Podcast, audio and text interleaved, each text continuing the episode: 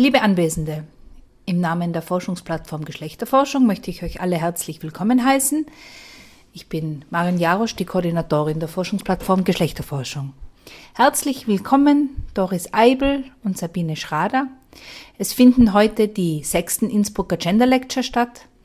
Unsere Innsbrucker Gender Lectures sollen ein feministisches Diskussionsforum sein, Mitglieder der Forschungsplattform Geschlechterforschung und auch beispielsweise internationale Gäste können ihre Forschungsarbeiten vorstellen. Heute Abend hören wir einen sicher sehr spannenden Vortrag von Magistra Dr. Doris Eibel. Du arbeitest als Assistentin am Institut für Romanistik. Du hast Romanistik, äh, Anglistik, Amerikanistik und Philosophie in Innsbruck studiert und auch dissertiert. Du hast einige Preise auch bekommen, darunter auch der Prix d'Excellence du Québec. Du warst Vertreterin des Arbeitskreises für Gleichbehandlungsfragen der Universität Innsbruck. Du warst Mitglied des Projektrates der interfakultären Koordinationsstelle für feministische Forschung und Lehre und auch Leiterin der Sektion Frauen- und Geschlechterstudien der Gesellschaft für Kanada-Studien und auch Mitglied der Studien Studienkommission des Instituts für Romanistik. Du arbeitest nun auch an deiner Habil. Das geht über die surrealistische Literatur von Frauen in der Romania. Viele Veröffentlichungen finde ich auch auf deiner Homepage, darunter die Mitarbeit bei der History of Literature in Kanada, veröffentlicht 2008 in Campton House und auch Space und Gender, Spaces of Difference in Canadian Women's Fiction, geht also heute um äh, Zwischenräume und Autofiktionen in den Werken von Leonora Carrington und Remedios Varo. Und ich möchte ganz kurz nur einen Überblick geben über, äh, über den heutigen Vortrag. Ich werde zunächst sprechen über das Politische äh, von Text- und Bildkunst, äh, inwiefern äh, und gerade äh, Text- und Bildkunst aufregen kann und was an dieser Aufregung politisch ist. Dann werde ich kurz sprechen über die Avantgarde äh, und darüber, was Leonora Carrington und Remedios Varo mit dem Surrealismus zu tun haben. Ich werde dann äh, kurz die Begriffe Zwischenraum und Autofiktion erklären. Äh, mich dann essentiell auf Leonora Carrington konzentrieren, was für Sie vielleicht eine kleine Enttäuschung darstellen mag, aber äh, es schien mir doch geschickter, äh, vielleicht etwas tiefer zu schürfen und äh, dafür äh, den Vortrag etwas also thematisch noch äh, einzuengen, wobei sich das für mich auch insofern rechtfertigt, als Remedios Varus Texte leider nicht ins Deutsche übersetzt sind. Gut, zum ersten Punkt über das Politische einer Text- und Bildkunst, die uns aufregt. Eine von mir hochgeschätzte nordamerikanische Autorin und liebe Brieffreundin meinte vor einigen Jahren bei einem unserer seltenen, aber dafür für mich umso prägenderen Treffen, dass hinter jedem Text und Bildkunstwerk, das es versteht, uns auf diese ganz bestimmte beunruhigende und aufregende Art und Weise in seinen Bann zu ziehen, eine Frage steht. Und zwar nicht irgendeine Frage, sondern eine Frage, die etwas taugt und die in der literarischen bzw. künstlerischen Arbeit in all ihren Facetten ausgeleuchtet, durchleuchtet, präzisiert, zugespitzt wird, ohne dass wir, die wir diese Arbeit rezipieren, dieser Frage als konkreter Frage notwendigerweise gewahr werden. Wenn ich hier äh, in diesem Zusammenhang das Wort aufregend verwende, dann in der Vielschichtigkeit seiner Bedeutungen, das heißt im Sinne eines Text- und Bildkunstwerkes, das uns nicht loslässt, weil es so aufregend neu und anders ist und äh, das uns gleichzeitig aufregt. Vor allem, weil es sich uns entzieht, weil wir in ihm nicht das wiedererkennen, was wir selbstverständlich zu wissen glauben, weil es sich uns als Spiegel verweigert, weil es uns nicht die konkreten Antworten gibt, die wir uns erhoffen, sondern uns eben eine oder auch viele Fragen suggeriert.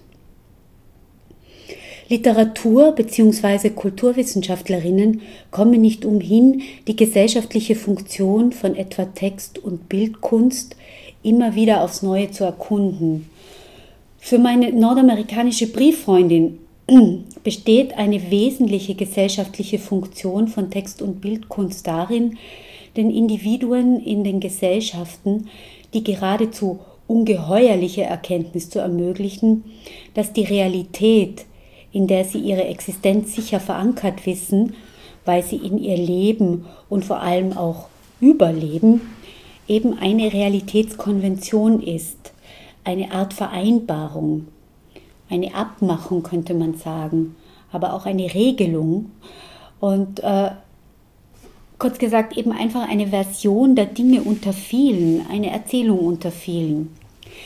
Diese eine Version der Dinge sichert eine gewisse Lesbarkeit der Welt und des Selbst, könnte aber genauso gut eine andere sein, indem Text- und Bildkunst andere, überraschende bzw. nicht oder nicht selbstverständlich in den Begriff zu bekommende Versionen inszenieren, erschließen sie, möchte man sagen, Möglichkeiten. Sie erschließen andere Räume und verweisen, wenn man sich das vielleicht so überlegen möchte, auf etwas, was sich noch nicht ereignet hat, auf Erneuerung, auf Veränderung, auf Metamorphosen, kurz gesagt darauf, dass alles so sein kann, wie es ist, aber nicht so sein muss. Sie verweisen auf die Dynamik zwischen Sagbarem und Unsagbarem, Sichtbarem und Unsichtbarem. Und so verstanden sind Text- und Bildkunst eminent politische gesellschaftliche Praktiken, das heißt, um mit den Worten von Jacques Rancière zu sprechen, sie sind politisch äh, in der Art und Weise, wie sie, und ich zitiere Jacques Rancière, die Aufteilung des, äh, in die Aufteilung des Sinnlichen eingreifen, die Welt, äh, äh, die die Welt, die wir bewohnen, definiert, also diese Aufteilung des Sinnlichen definiert die Welt, die wir bewohnen. Das heißt, sie greifen ein in die Art und Weise, in der diese Welt für uns sichtbar ist und in der diese Sichtbare sich sagen lässt und die Fähigkeiten und Unfähigkeiten, die dadurch zu äh, Tage treten. Ein solches Verständnis von Text- und Bildkunst distanziert sich von dem, was gemeinhin als Repräsentationsfunktion von Kunst bezeichnet wird und sieht Kunst nicht zuletzt als Experimentierfeld, wo sich nichts von selbst versteht.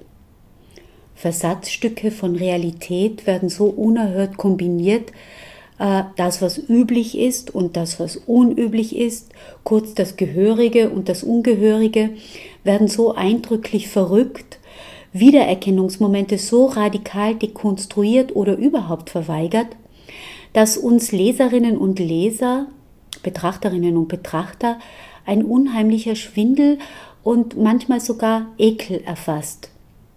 Wir wollen aus diesem Bildernonsens, aus diesem Klangrohr, aus dieser Textzumutung, aus diesem Sprachausfluss, aus dieser elektrisierenden und unsere Nerven strapazierenden, verwundernden Aufgeregtheit heraus.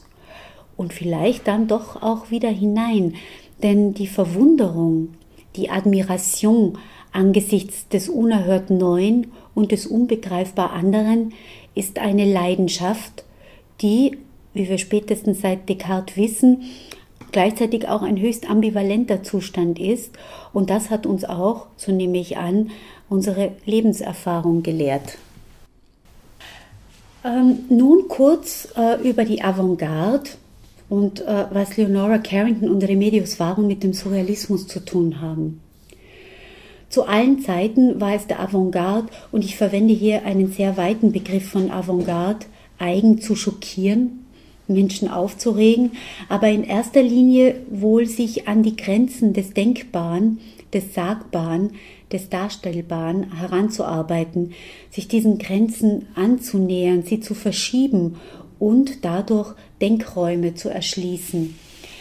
Über die Avantgarden, insbesondere der ersten Hälfte des 20. Jahrhunderts, sagt der französische Philosoph Jean-François Lyotard, sie hätten auf künstlerischer und literarischer Ebene eine Reihe von Fragen vorweggenommen, die ab den 1960er Jahren auf theoretisch, philosophisch, wissenschaftlicher Ebene einen Paradigmenwechsel einleiteten.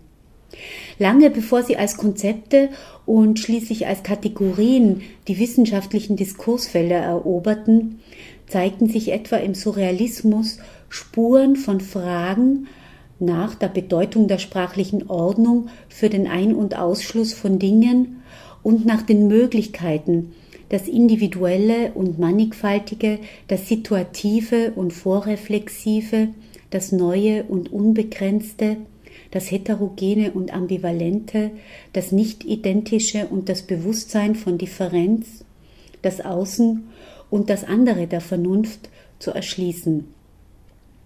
Die Arbeiten von Leonora Carrington und Remedios Varo, die ich Ihnen heute vorstellen möchte, sind genau aus diesem Geist entstanden. Aus diesem Geist, äh, der sich gegen eine Sprache, auch eine Bildsprache stellt, die Vielfalt und insbesondere sinnliche Vielfalt in vorgefertigte Schemata drängt. Obwohl beide nie offizielle Mitglieder der surrealistischen Gruppe um André Breton waren, kann man sagen, dass sie insbesondere in den 1930er Jahren ganz wesentlich vom surrealistischen Denken beeinflusst wurden, was unter anderem, aber nicht nur, auf die Liebesbeziehung Leonora Carringtons mit Max Ernst und jener Remedios Varos mit Benjamin Perret zurückgeführt werden kann, die, äh, wie er bekannt ist, ihrerseits zum harten Kern der surrealistischen Bewegung gehörten. Tatsächlich haben sich beide Künstlerinnen bereits vor ihren Begegnungen mit Max Ernst und Benjamin Perret für surrealistische Praktiken interessiert und hat insbesondere Remedios Varo in Barcelona und im Kreise der Loricofobistas seit den frühen 1930er Jahren surrealistisch gearbeitet. Was beide Künstlerinnen aber zu ganz spezifischen Fragestellungen führte und sie vom klassischen Surrealismus abgrenzte, war einerseits ihr Frausein in einer patriarchalen Gesellschaft und in einer von männlichen Phantasmen dominierten Avantgarde, andererseits ihre Exilerfahrung in der neuen Welt, wohin beide 1941 vor den Wirren des Zweiten Weltkriegs flohen. Sowohl Leonora Carrington als auch Remedios Varo inszenieren in ihren Werken Maskerade, ganz im äh, Sinne von Judith Butler. Sie untergraben Geschlechterrollen, sie zelebrieren Hybridität und Metissage und all das in einer eigenwilligen Prononciertheit, die dem zwischen den Sprachen, zwischen den Bilderwelten, zwischen den Mythen und den Kulturen im weitesten Sinne geschuldet ist, wobei sie sich in ihren Text- und Bildzwischenräumen als mögliche Identitäten unentwegt neu entwerfen. Ganz besonders interessant sind bei beiden Schriftstellerinnen und Künstlerinnen die Korrespondenzen zwischen Text und Bild, die Art und Weise, in der Text und Bild in einen andauernden Dialog treten und das Horatische äh, Ut Pictura Poiesis wie in der Malerei, so in der Dichtung sehr originell aktualisieren, beziehungsweise Leonardo da Vincis Feststellung, die Malerei sei eine Dichtung, die man sieht, auch eben illustrieren. Man hat tatsächlich den Eindruck, dass beide Malerinnen ihre Gemälde wie Texte konstruieren. Das heißt, dass sie die narrativen Möglichkeiten der Bildkunst in einer Weise ausschöpfen, die sie in Relation zum Beispiel zur mittelalterlichen Malerei stellt, während ihre Texte nicht nur die bildliche Imaginationsfähigkeit der Leser strapazieren, äh, sondern häufig auch mit Ekphraseis gespickt sind, beziehungsweise einzelne Texte in ihrer Gesamtheit als solche gelten können. Das Dazwischen spielt also, kann man sagen, nicht nur auf der inhaltlichen Ebene, sondern insbesondere auch auf der formalen Ebene eine zentrale Rolle und wird von beiden Künstlerinnen und äh, Schriftstellerinnen be bewusst ausgereizt. Jetzt ganz kurz äh, zu den Begriffen Zwischenraum und Autofiktion, aber wirklich nur ganz kurz, damit Sie ungefähr wissen, wie ich diese beiden Begriffe verstehe. Nach mindestens zwei Jahrzehnten der theoretischen Diskussion um das Konzept des kulturellen Zwischenraums im Sog der Arbeiten von Edward Said, Homi Baba, Gayatri Chakravorty Spivak und anderen ist der Begriff Zwischenraum nunmehr so stark konnotiert, dass man eine ganze Vorlesung, würde ich sagen, über, über die Verwendung dieses Begriffs in den Humanwissenschaften halten könnte. Ich verstehe den Zwischenraum hier und heute ganz kurz, essentiell als ästhetischen Zwischenraum, das heißt als gewollt instabiles Bedeutungsspiel in einem Text- oder Bildkunstwerk, als Bedeutungsspiel, welches aus der Deplatzierung und Dekontextualisierung von Figuren und Gegenständen, aber auch aus der Konfrontation gegensätzlicher kulturell definierter Versatzstücke sowie aus dem Aufeinandertreffen kulturell differenter Sprachbilder und Bildzeichen eine sehr aufregende Spannung und auch sehr viel Bewegung gewinnt. Die Arbeiten von Leonora Carrington und Remedios Varo sind durchwegs autobiografisch markiert. Und das ist auch nicht weiter verwunderlich. Den Surrealisten äh, gilt und, und galt natürlich die Aufhebung der Trennung von Leben und Kunst bzw. Poesie als Prinzip. Und Poesie sei hier ganz und gar in seiner altgriechischen Bedeutung von poiein, tun, machen, wirken, kreieren verstanden. Vivre la Poesie, Dichtung leben und das Leben in der Dichtung auf seine Möglichkeiten hin ausloten. Allerdings haben wir es bei Leonora Carrington und Remedios Varo über autobiografische Elemente im traditionellen Sinne hinaus mit einer fiktionalen Ausdeutung realer Ereignisse, realer Erfahrungen zu tun, was man eventuell als Autofiktion bezeichnen könnte. Der Begriff Autofiktion ist nicht unproblematisch, weil er im Augenblick in den Literaturwissenschaften noch sehr kontrovers diskutiert wird und von formal äh, transgressiven Autobiografien bis hin zu wirkliches und imaginäres vermischenden Texten alles Mögliche unter sich subsumiert. Autofiktion muss also vorerst noch als ein Konzept gelten, mit dem man sich leicht arrangiert, weil es sehr offen ist, das aber gerade aus diesen Gründen in vielerlei Hinsicht auch sehr vage bleibt.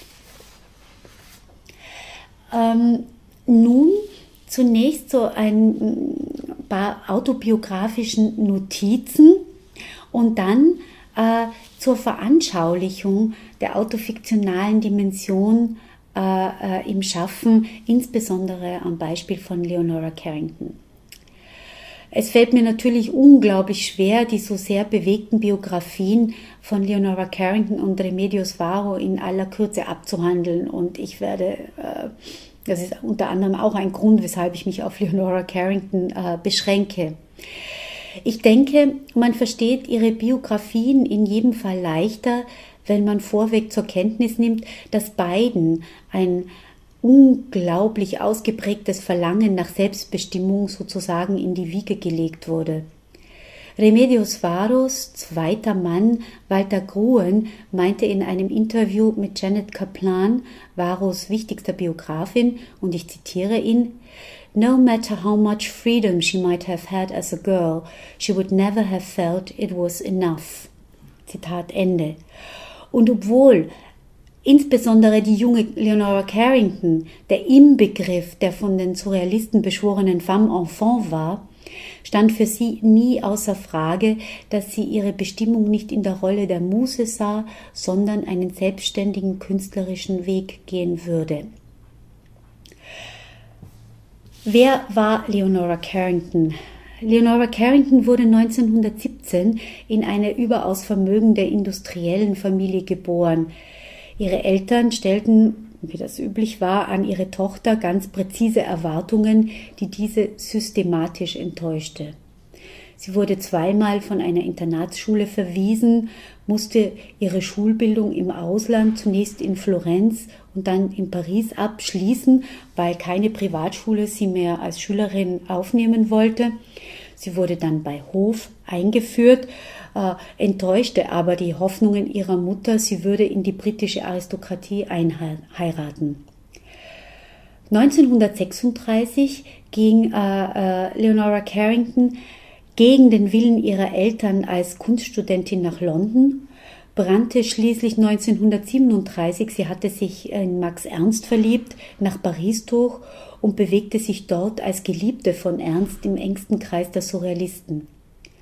Ab dem Sommer 1938 wohnten Leonora Carrington und Max Ernst bis 1941 in Saint-Martin d'Ardèche wo sie das von ihnen erworbene alte Haus in ein surrealistisch groteskes Kunstwerk verwandelten. Nach dem Ausbruch des Zweiten Weltkriegs wurde Max Ernst wie viele andere deutsche und äh, ja, ich sage jetzt mal österreichische Staatsbürger, obwohl natürlich Österreich damals schon zum Deutschen Reich gehörte. Also wie viele, wie viele deutsche und österreichische Staatsbürger wurde Max Ernst 1939 ein erstes Mal und 1940 ein zweites Mal in einem Lager interniert was die 23-jährige Leonora psychisch so sehr belastete, dass sie nach der spontanen Flucht äh, nach Spanien an einer Psychose erkrankte.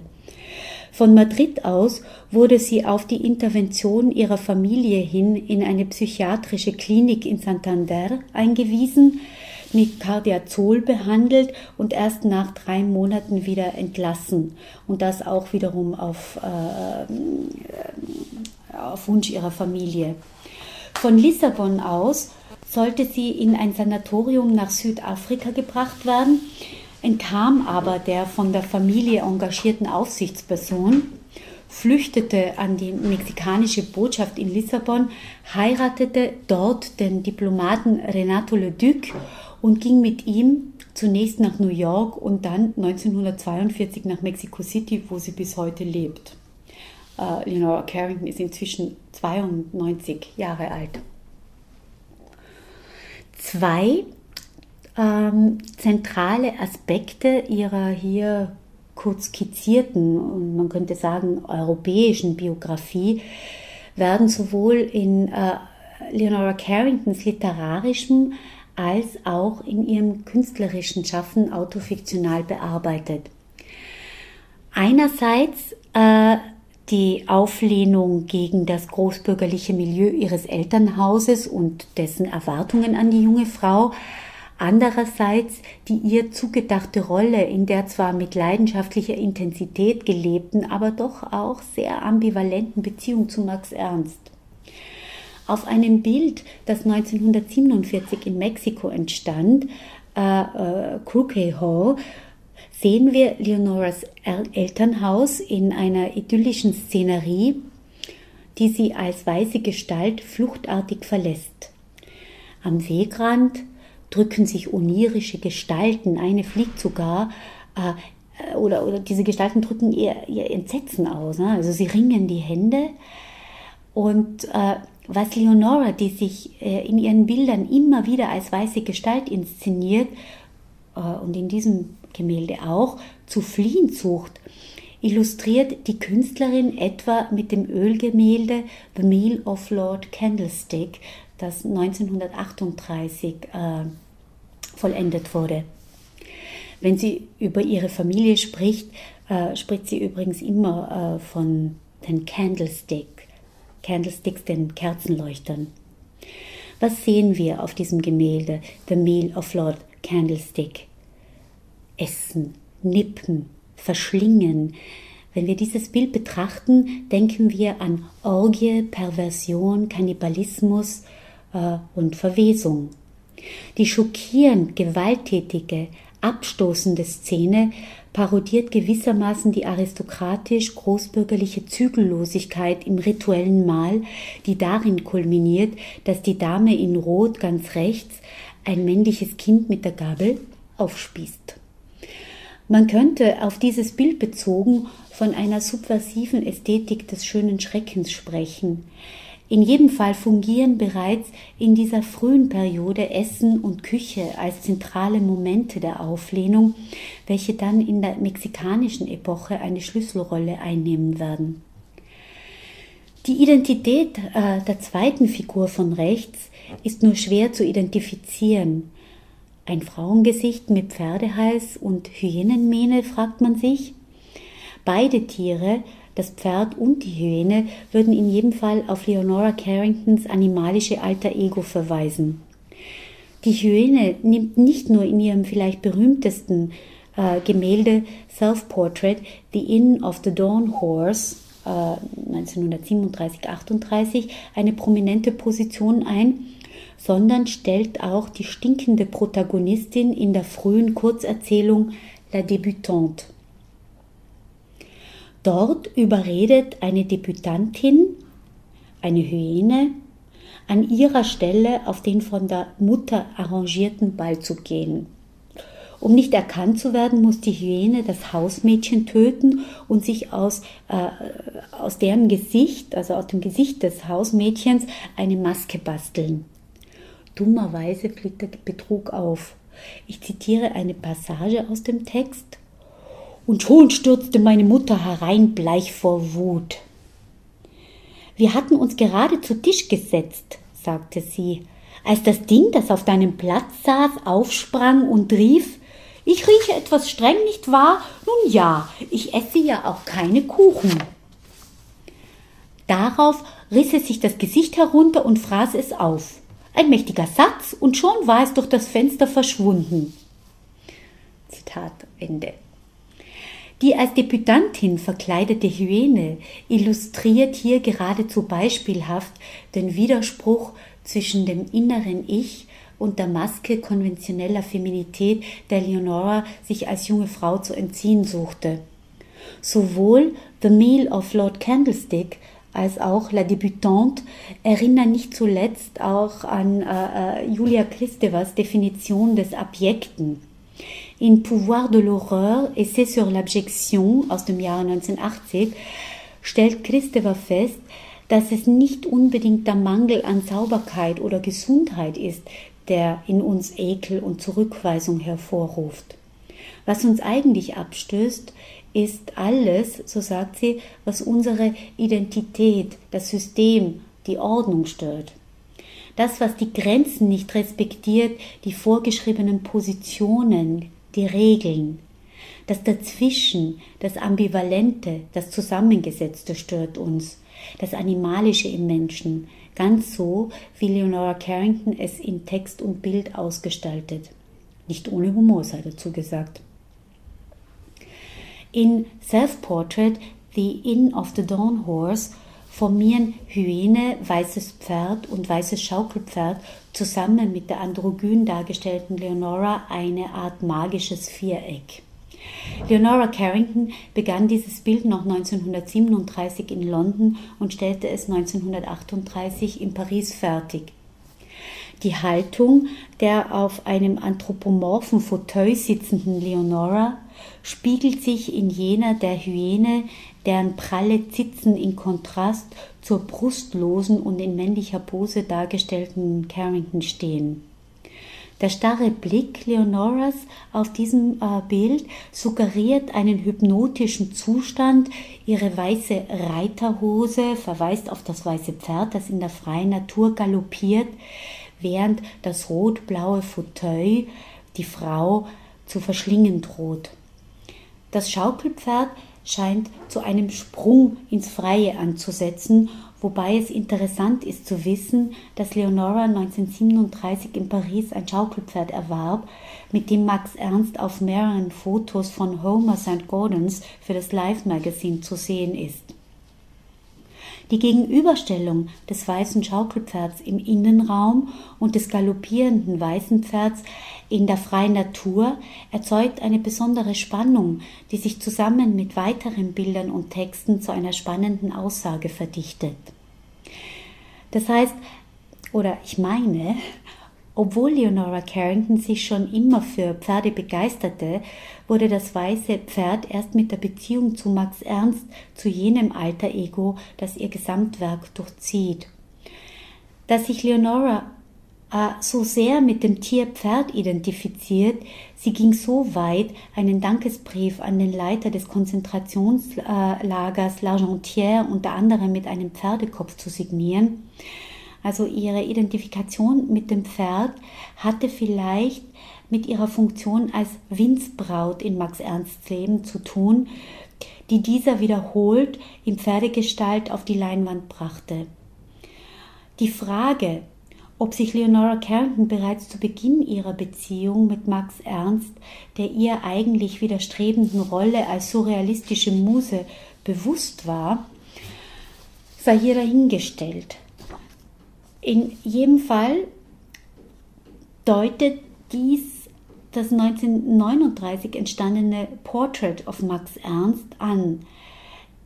In einer arktischen Landschaft thront im Hintergrund in Sphinxpose zu Eis erstarrt das weiße Pferd. Während Max Ernst als Loplop, der Vogeloberste, das animalische Alter-Ego des Künstlers, auf dem Bild Vogel, Mensch und Fisch in einem eine Laterne oder eine magische Glaskugel trägt, in der ein Pferd gefangen ist, das ihm, man möchte sich fragen, Licht spendet oder äh, ihm den Weg weist. In jedem Fall äh, ein bisschen so wie die mysteriös exaltierte Kindfrau oder etwa die Verrückte in den Arbeiten der Surrealisten diesen als Medium zur Erkenntnis der anderen Art verhilft. Das Pferd und Schaukelpferd auch in ihren Texten agieren, sei hier nur en passant festgehalten.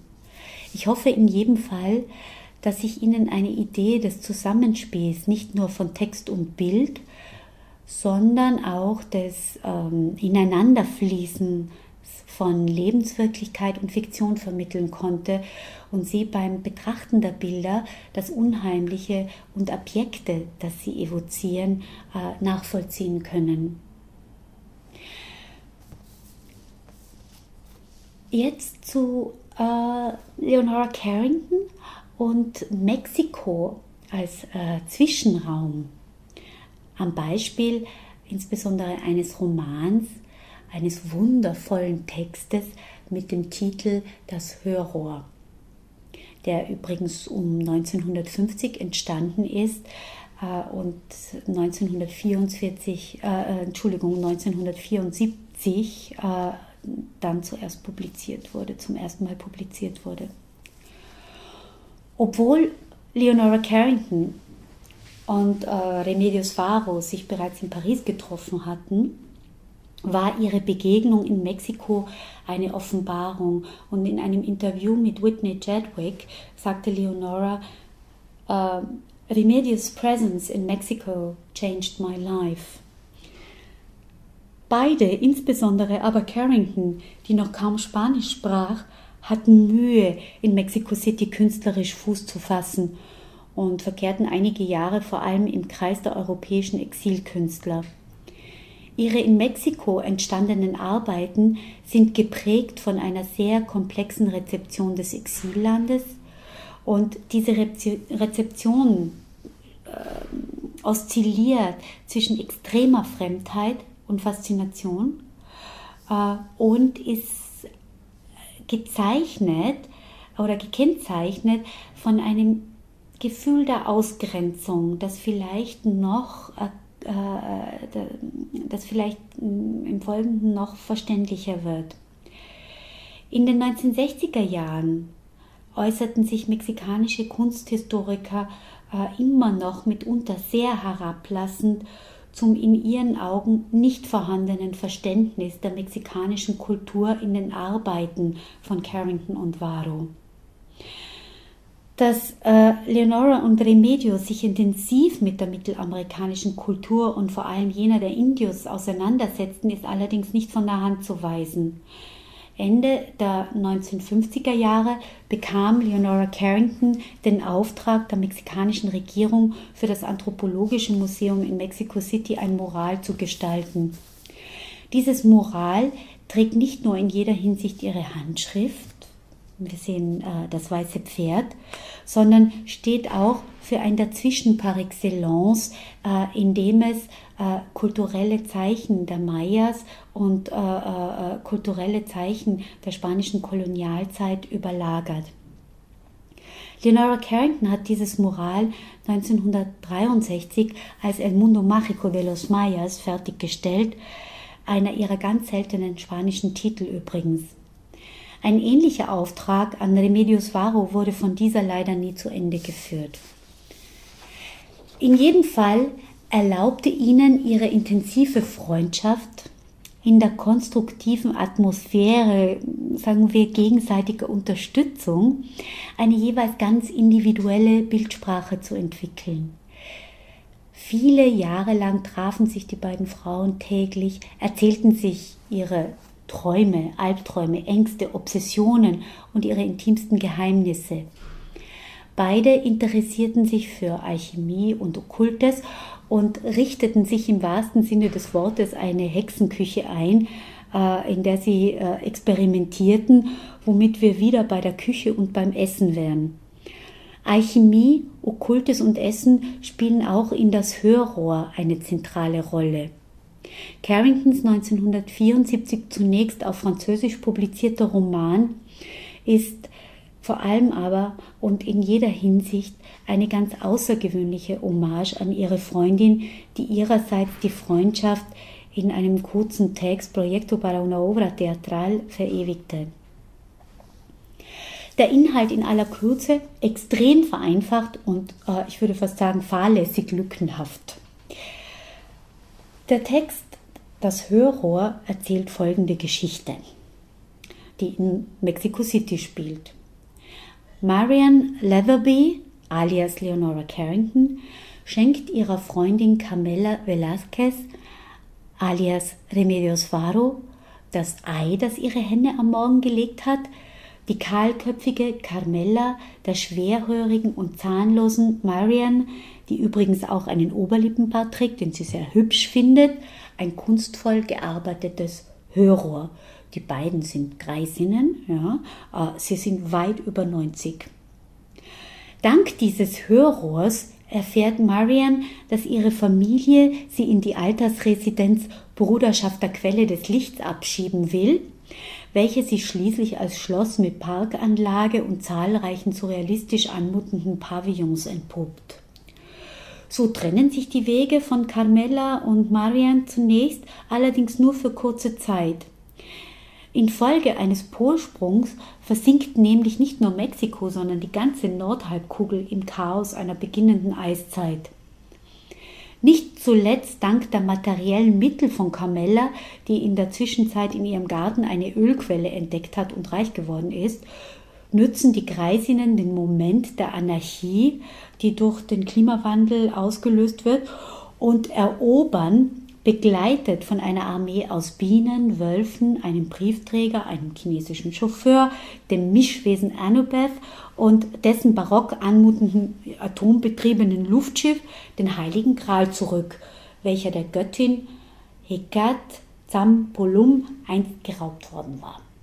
Das also der Inhalt in aller Kürze und äh, nicht ganz vollständig. Dieser unglaublich dichte Text kann sehr unterschiedlich interpretiert werden und eine gynökologische Lektüre wäre sicher sehr ergiebig. Man sollte dabei allerdings Carringtons Humor und Selbstironie nicht unterschätzen. Was uns hier nun interessieren soll, ist vor allem seine Thematisierung des Zwischenraums sowie die Frage, ob und inwiefern der Text ein Dazwischenformal umsetzt.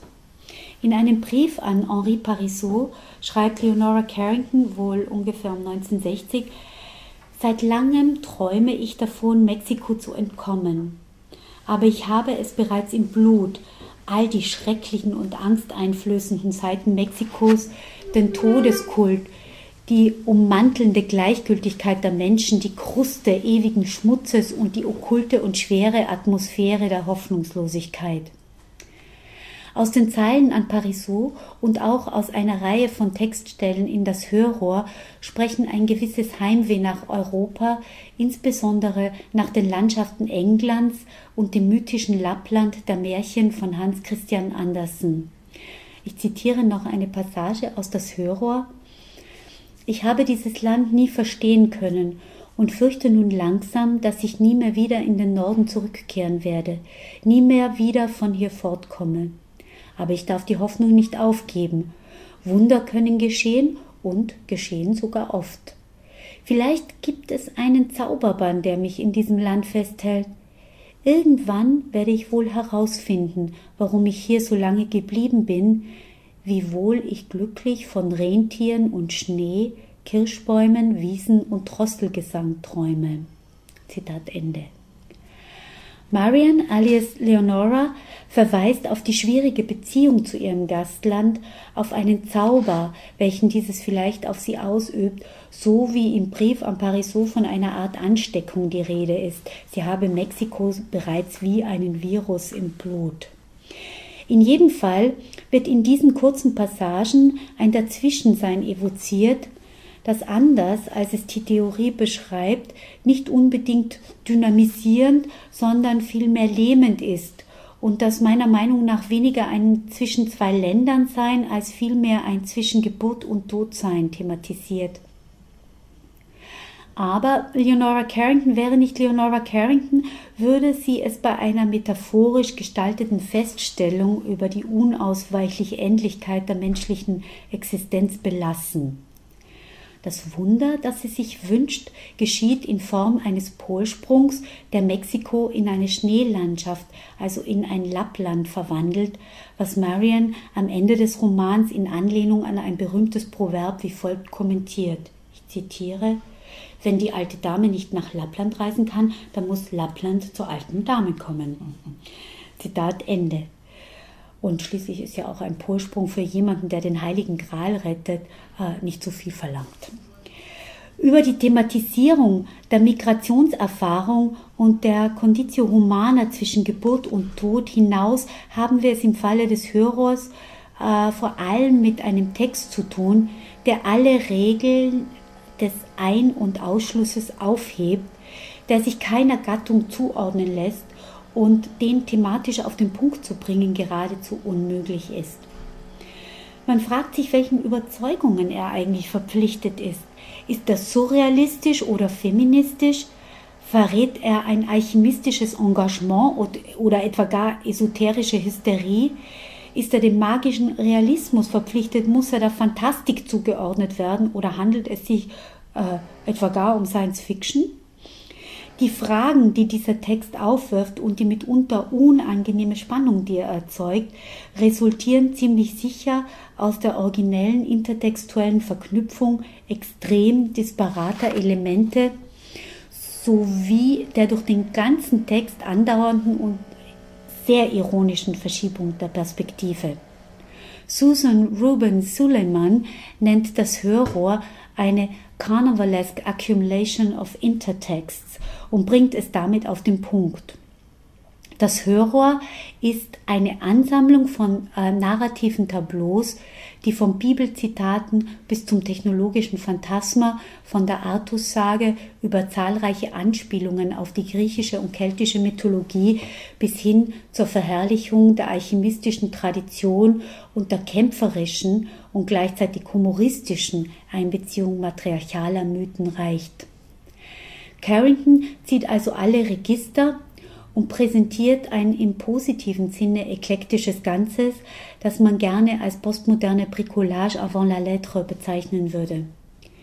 Wenn man sich die Gestaltung dieser Bricolage genauer ansieht, kommt man nicht umhin, sie mit den Prinzipien der surrealistischen Collagetechnik in Verbindung zu bringen.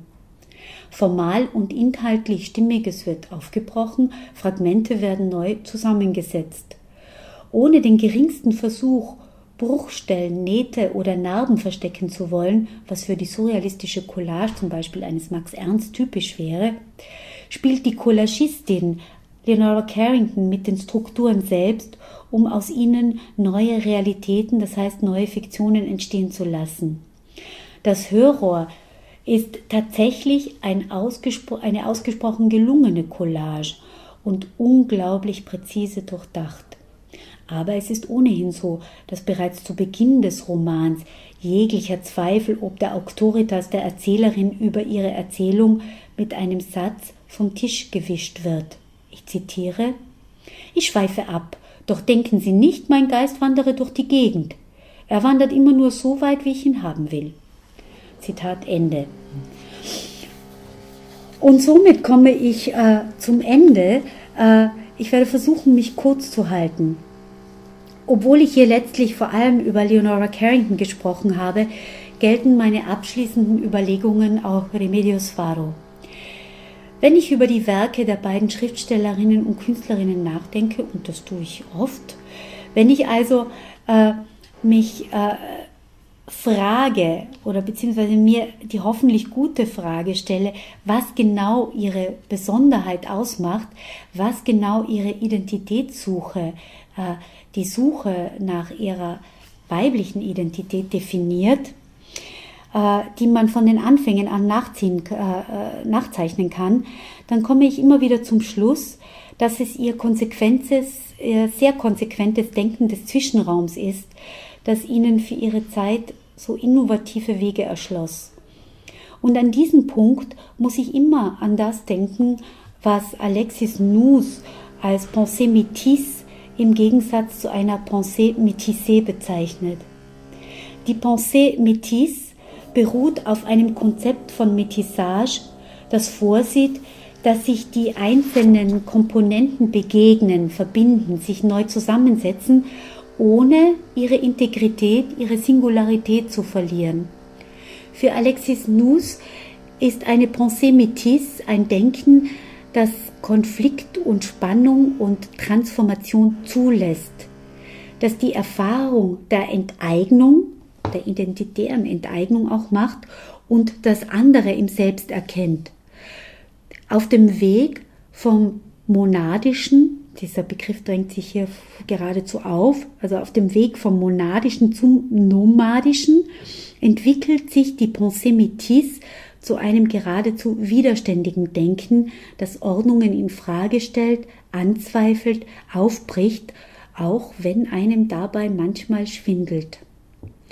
Als métis, so Alexis Nous, on ne marche pas droit le long d'une ligne identitaire bien tracée. Als Métis geht man nicht gerade einer geraden Identitätslinie entlang. Man taumelt, man fantasiert und redet ungereimtes Zeug, man schweift ab und irrt herum und schwankt zwischen den Dingen. In den Arbeiten von Leonora Carrington und Remedios Varo findet man überall diese äh, Pensée métisse, die sich im Oszillieren zwischen Autobiografie und Fiktion, wie wir gesehen haben, zwischen Erlebten und Erfundenem, zwischen Rationalem und Irrationalem, zwischen dem einen und dem anderen, dem männlichen und dem weiblichen, dem menschlichen und dem animalischen artikuliert. Beider, äh, beider Werke zeugen von einer stetigen Suche und ich bin zum Schluss gekommen, dass diese Suche in erster Linie darin besteht, Fragen zu finden und zwar gute Fragen, auf die es noch keine schablonierten Antworten gibt. Ich danke Ihnen.